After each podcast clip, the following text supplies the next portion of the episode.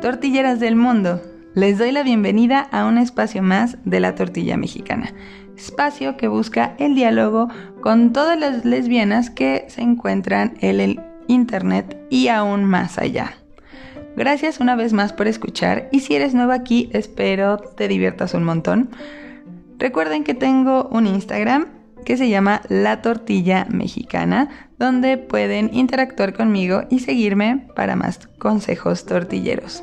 Les quiero explicar por qué no hubo podcast el domingo. Tuve algunas fallas técnicas, se eliminaron algunos audios y todo esto se agravó pues por la vida godín que tengo, o sea, godín oficinista quiero decir, y que me dificultó las cosas para poder regrabar el episodio. Pero como dicen, mejor tarde que nunca y hoy toca hablar de algo que me emociona mucho, que me gusta, que disfruto y espero que ustedes también disfruten todo esto. Vamos a comenzar.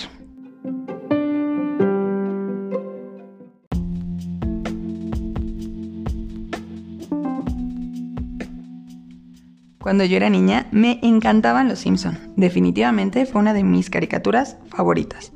No imaginan las horas que pasé frente al televisor viéndolos. Recuerdo que mi papá los odiaba y me regañaba cada vez que me cachaba viéndolos. Yo intentaba ver los capítulos a escondidas, aunque pocas veces lo lograba y terminaba por aguantar los castigos que usualmente eran no ver televisión. Con el tiempo eso fue cambiando, mi papá aceptó que también le gustaban un montón, aunque creo que tenía razón. Definitivamente la familia amarilla no era una caricatura pues pensada para las infancias. Me pienso de niña riendo de un chiste con tono político o sexual que no entendía, pero me carcajeaba igual, quizás solo por lo absurdo que era la caricatura o porque esperaba los momentos de pastelazos y las caídas de Homero. Quizás me gustaba porque era una caricatura pensada para adultos y en ese momento me urgía sentirme mayor. Acá les va una anécdota millennial. En la primaria ahorré para comprarme algunos capítulos en VHS, si escuchan bien VHS, que vendían con descuento en el blockbuster más cercano de mi casa y que por nostalgia aún conservo al lado de la primera película de Pokémon el sueño millennial totalmente. Cuando me encontraba sola en casa em, y en la televisión no había algo de interés para mí, que era usual, pues repetía una y otra vez esos capítulos, y aunque no eran mis favoritos, me daban el suficiente entretenimiento para perder el tiempo en ellos.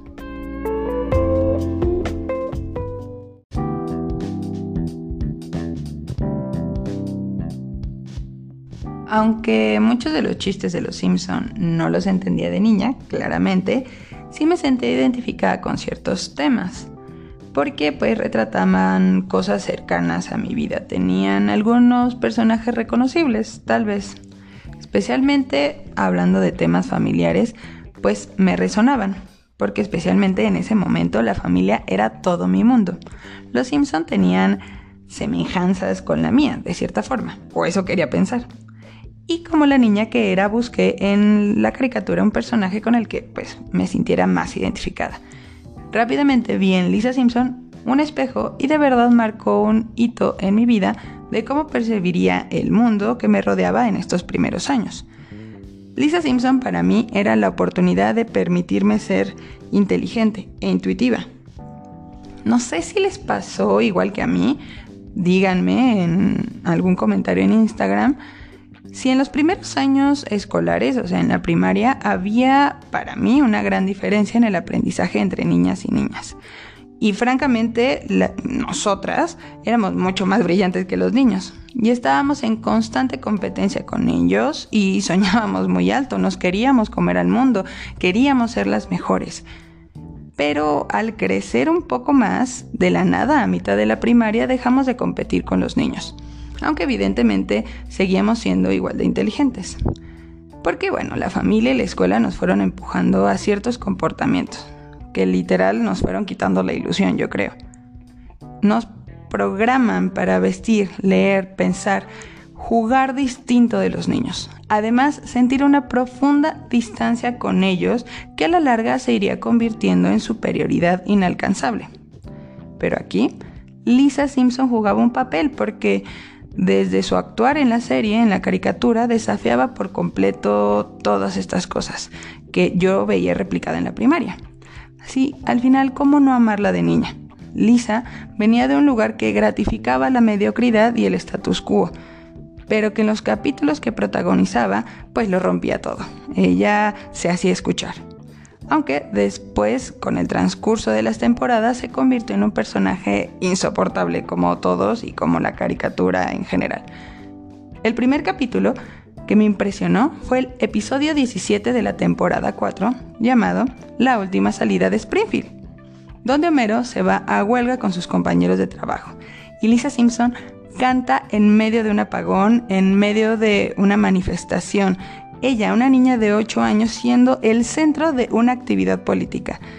Además, la escena que me da mucha risa, esto de plan dental, Lisa necesita frenos, me parece súper brillante, graciosa y es de mis favoritas de toda la serie.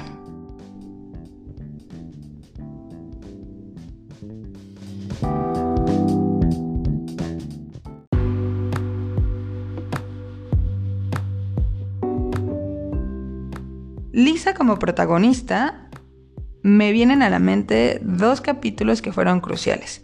El primero es el episodio 5 de la temporada 7, Lisa la vegetariana, que datazo aquí, yo también soy vegetariana. ¿Coincidencia? No lo creo, tal vez un poco sí. Este capítulo fue una bomba para mí. Lisa enfrenta a su padre especialmente, pero en general a todo su entorno, porque descubre de dónde viene la carne, cómo es que se consigue y a partir de eso le da una culpa tremenda y cree firmemente en algo que los animales no son para la explotación humana. Ella intenta por todos los medios hacer escuchar su voz. Y eso hace que la relación entre ella y Homero pues crezca un poco más, se haga un poco más compleja. Además, pues aprende que no debe todas las personas a su alrededor pensar como ella, por mucho que suponga que tiene la razón. Lo más importante para mí es que logran respetar su decisión impresionante. Una niña de 8 años logra hacerse escuchar, hacerse valorar en un mundo tremendamente adultocéntrico. O sea, un mundo que valora más a los adultos y su opinión que la opinión de las niñas y los niños. Otro capítulo, el mejor de los tres definitivamente, es el número 95 de la quinta temporada, Lisa contra la Baby Malibu. Haciendo un poco de contexto, Lisa compra una muñeca, la similar a Barbie, que puede hablar. Y cuando ella la escucha, pues recibe una gran decepción e inicia una justa contra la corporación que crea a este juguete. Aún recuerdo el discurso que Lisa dio a su hermano. Y aquí cito.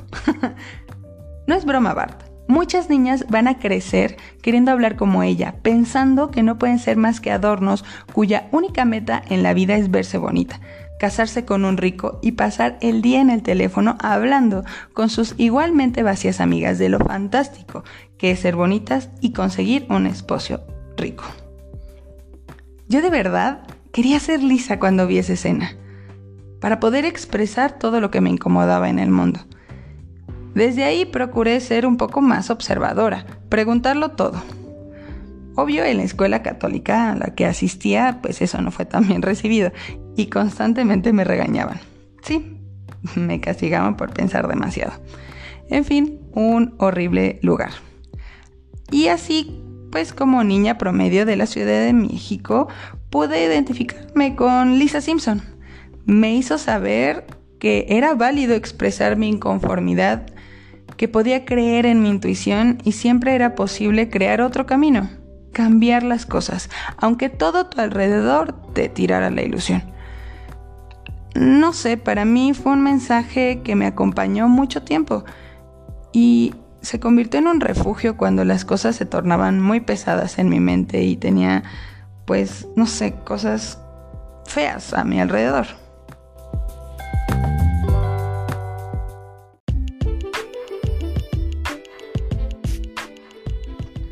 Ustedes podrán pensar, oh, qué lindo que hables de Lisa Simpson, bravo, bravo, pero ¿y la tortilla? ¿Dónde están las tortillas? ¿Dónde están las lesbianas en este podcast? Por favor, tranquilas, ya voy para allá, un poco de paciencia y aprovecho para preguntarles sobre sus personajes femeninos favoritas. Yo tengo muchas y quiero hablar de todas ellas, espérenlo muy pronto, espero que también estén disfrutando de lo que les estoy diciendo y que se pongan a ver Los Simpson un poco más. Pero bueno, Lisa Simpson fue mi infancia. Ahora toca hablar de las personajes en Los Simpson con las que me identifico como mujer lesbiana adulta. Y ellas son las gemelas Bouvier, las hermanas de Marsh, Patty y Selma. Pero especialmente quiero hablar de Patty, una personaje abiertamente lesbiana que tiene el mejor diálogo de toda la serie. ¿Se imaginan cuál es? Más adelante se los digo.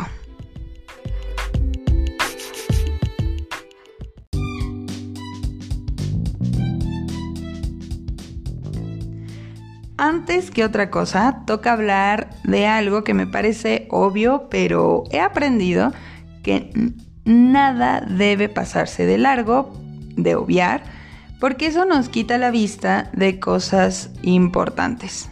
Los Simpson son una caricatura creada, escrita y dirigida por hombres. Entonces vemos una perspectiva masculina sobre el mundo, sobre todas las cosas y situaciones que pasan dentro de Springfield. Y claro, la forma en que se representan a las mujeres en la caricatura pues no se salva de ello. Además, el protagonista de la historia es Homero Simpson y juzgamos a los personajes sobre lo que él piensa de ellos. Por ejemplo, Ned Flanders nos parece ñoño y aburrido. O por ejemplo, nos cansa muchísimo el abuelo Simpson y lo asumimos como un personaje patético porque Homero eso piensa de la gente mayor. Pasa igual con las mujeres de la caricatura. Y bueno, en principio, debo decirlo, hay muy pocos personajes femeninos relevantes. Es, así. La personaje principal es Marsh Simpson y vemos desde la perspectiva de Homero que para él Marsh es la mujer perfecta, que ama porque es una mamá, esposa y ama de casa abnegada que le aguanta a su familia todas las estupideces que hagan capítulo tras capítulo. Siguiendo con Marsh, parece aún más agradable por comparación a las antagonistas de la historia entre Marsh y Homero, que son sus hermanas.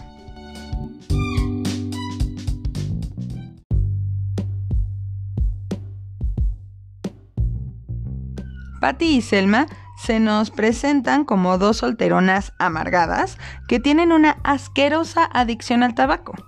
Se les ve como mujeres grotescas. Literalmente representan todo lo que Homero odia en una mujer. Y puedo decir sin titubear que las gemelas son el depósito de todo lo negativo que la sociedad machista ve en ciertas mujeres, en aquellas que no entran en estos roles de género tan cuadrados. En principio, Homero Simpson tiene riña con ellas porque constantemente Patty y Selma hacen ver su torpeza y su falta de solidaridad con su esposa e hijos. Ellas hacen obvio algo que para el público que ve la caricatura es se normaliza e incluso ve divertido. Que Homero Simpson es un hombre egoísta, perezoso, ebrio y macho, que cree o sabe que haga lo que haga se le será perdonado, no solo por el amor que puede tener hacia su esposa e hijos, realmente es solo porque es un hombre blanco y heterosexual. Y aunque en la serie y película pues lo hacen crecer como personaje, la verdad nada va a cambiar, porque esos son los rasgos característicos de Homero. Y las cosas, por muy aprendidas, pues se seguirán repitiendo para que funcione la serie.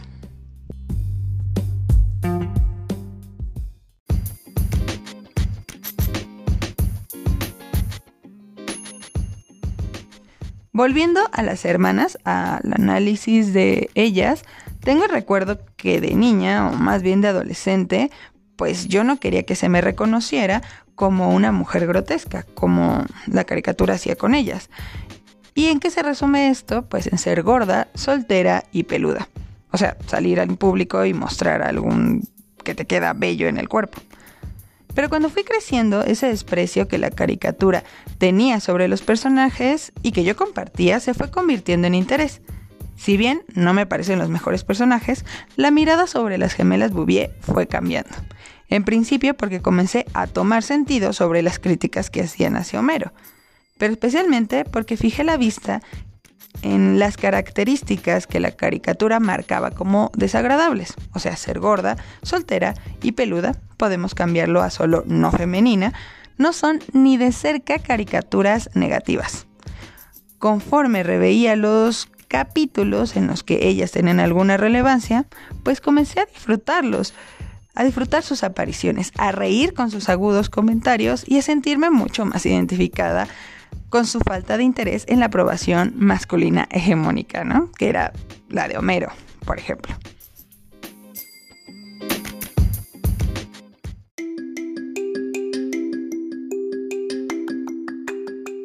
Ahora, una de las hermanas, Selma, lucha durante toda la serie por ser amada por un hombre y cumplir el mandato de la maternidad, lo que la lleva a tener muchísimos matrimonios, que incluso ese es el mismo chiste del personaje. Y durante el transcurrir de las temporadas vemos que Patty, su hermana, se mantiene al margen, se queda en el fondo del escenario. Patty se mantiene soltera a lo largo de las temporadas de Los Simpson, con solo un pretendiente hombre en la serie el profesor Skinner, que en el capítulo 14 de la temporada 2 llamado El último tren, ojo con el nombre, parecía haber encontrado a la pareja perfecta, a su última oportunidad, pero ella lo rechaza. Y la serie nos maneja la razón de ese rechazo, de ese no, pues justo para no abandonar a su hermana.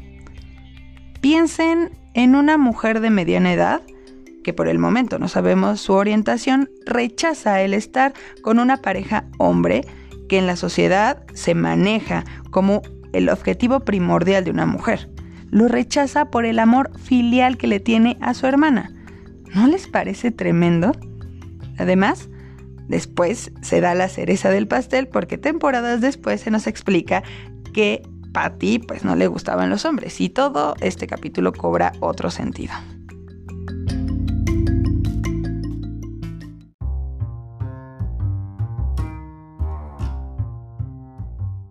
Acá toca una anécdota, porque ya saben que me encanta hablar de mi vida en este podcast, perdónenme, pero esto puede apoyar un poco más la idea del gusto que tengo por estos dos personajes. Una perspectiva un poco más personal, pues, ¿no? Como he dicho desde hace algunos capítulos atrás de este podcast, yo no tengo interés en ser madre, tampoco en casarme, y estoy en una crítica de mi necesidad imperiosa que tenía, tengo quizás, por tener pareja. Estoy resignificando en positivo el saberme soltera, cambiar mi objetivo de vida, que era estar enamorada de alguien y ese alguien, me refiero a un hombre, a priorizarme y a priorizar otro tipo de relaciones antes de estar justo con alguien que no me haga feliz. Además, tengo una hermana mayor. Ella es heterosexual y compartimos esta búsqueda por sabernos solas. Las dos somos altas y muy chinas. Además, tuvimos una temporada que fumábamos un montón y como mascotas tuvimos varias iguanas. Quizás para este momento las fans más acérrimas de Los Simpson ya comenzaron a sospechar algo. Y para los que aún no se les ha prendido el foco, pues mi hermana y yo tenemos características similares a Patty y Selma. Es más, durante un tiempo un primo y su esposa nos presentaban así a sus hijos y decían en tono muy alto en las fiestas familiares, anda, ve y saluda a tus tías Patty y Selma. Ja, ja, ja. En fin, esa situación me hizo echarle otro ojo a las gemelas Bouvier, reapropiarme del chiste y de justo esta burla que me hacían. Y además cuando Patty se descubrió abiertamente lesbiana en la caricatura, pues mi hermana y yo no parábamos de reír porque pues seguían apareciendo similitudes. No sé, pero recuerdo muchas escenas de Patty y Selma donde salían sin temor con bikinis y sin depilar. Esa imagen en mi adolescencia me daba una sensación de incomodidad y extrañeza, porque yo en ese momento tenía algo muy claro, que una mujer si tenía que mostrarse en público parte de su cuerpo, solo se tenía que hacer si cumplía la expectativa de un cuerpo esbelto y completamente lampiña. Pero en los últimos años me parece fantástico que las gemelas Bouvier les importaba muy poco lo que pensaban de ellas. Creo que siempre es bueno aprender un poquito de ellas.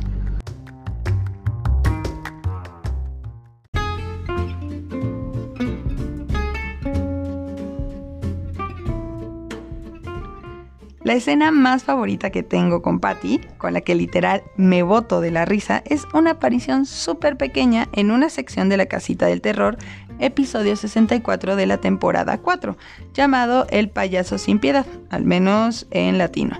Y sin darle mucha importancia al contexto, voy de lleno a la escena. Homero sale horrorizado de la bañera y corre completamente desnudo, tapando sus genitales. Pasa por la cocina, donde están las tres hermanas, Patty, Selma y Marsh comiendo en la mesa. Al ver el cuerpo de Homero, las gemelas demuestran en su rostro un profundo desagrado, y Patty dice, ahí va mi último rastro de deseo heterosexual. Me encanta. Es definitivamente el mejor diálogo de toda la serie. Ahora, las casitas del terror no son capítulos canónicos. Quiero decir, nada de lo que pasa en ellos tiene repercusión en el hilo de la caricatura. Aún así, muchas temporadas después, justo en la 16, en el capítulo 10 llamado El amor es ciego, la caricatura reconoce el lesbianismo de Patty. Debo decir que el episodio es bastante aburrido, que incluso para mi gusto es bastante malo. Pero definitivamente lo más rescatable, al menos de nuevo para mí, es la trama de Patty que pues sale del closet con su hermana Marsh. O más que salir del closet, pues hace una demostración de su lesbianismo. Y justo Marsh tiene un conflicto para aceptar la orientación de su hermana, diciendo que no reconoció las señales y haciendo una divertida retrospectiva que finaliza con Patty diciéndole que su lesbianismo se veía desde el espacio. En fin, siguiendo con la trama de Patty, ella decide casarse con su novia Verónica, sale de pronto. Pero el episodio da un giro súper rápido al descubrirse que Verónica realmente es un hombre. Y en medio de esta revelación, el hombre le vuelve a pedir matrimonio argumentando pues que se enamoró y que no quiere perderla. Pero Patty, tajante y sin titubear, corta la relación afirmando, eso no, me gustan las chicas. Sonido de aplausos, por favor. Y el capítulo termina con las hermanas Bouvier, Patty y Selma, caminando solteras pero juntas otra vez. Y me encanta ese final.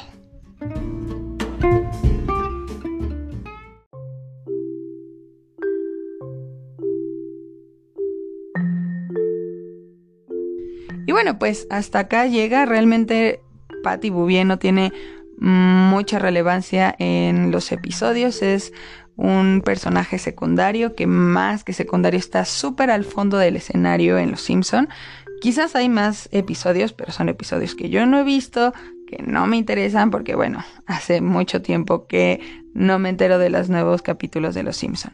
Pero aún así me parece importante rescatar a este personaje, un poco su historia y ese pequeñísimo momento de la de la casita del terror fue algo que durante mucho tiempo de mi vida, cuando vi ese capítulo a posterior a eso, pues me resonaba, ¿no? Y que ese pequeño diálogo era algo que me daba mucha risa, pero quizás era algo que me daba risa porque me identificaba.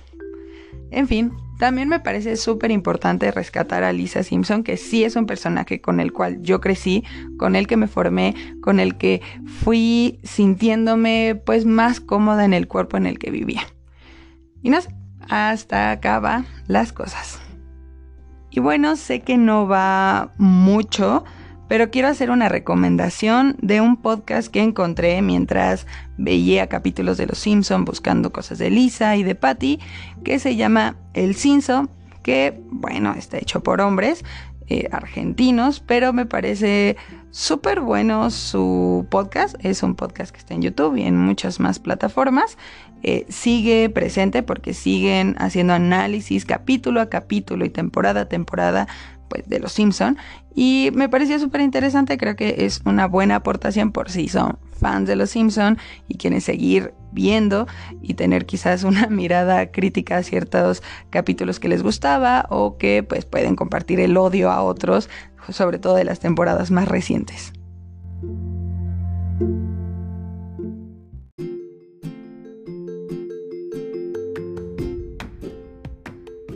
Tortilleras hermosas, Gracias por acompañarme en un episodio más. Me llena de alegría que sigan conmigo. Espero que hayan llegado hasta el final de este episodio. También espero que me escriban en Instagram, arroba la tortilla mexicana. Me recomienden temas, me den su opinión. Porque todo lo que me digan de verdad me hace crecer cada día. Y además quiero decirles que estoy preparando una sorpresita súper linda para el próximo capítulo. Espérenlo. Es algo que me emociona también un montón. Ya quiero que pase, ya quiero, ya quiero enseñarles, ya quiero que lo escuchen. Eh, en fin, ¿no? Es algo que estoy atreviéndome a hacer algo un poco distinto a lo que he estado haciendo desde que abrí el podcast. Pero bueno, en fin, buenas tardes, buenas noches buenos días, dependiendo de la hora que me estén escuchando. Nos vemos muy pronto.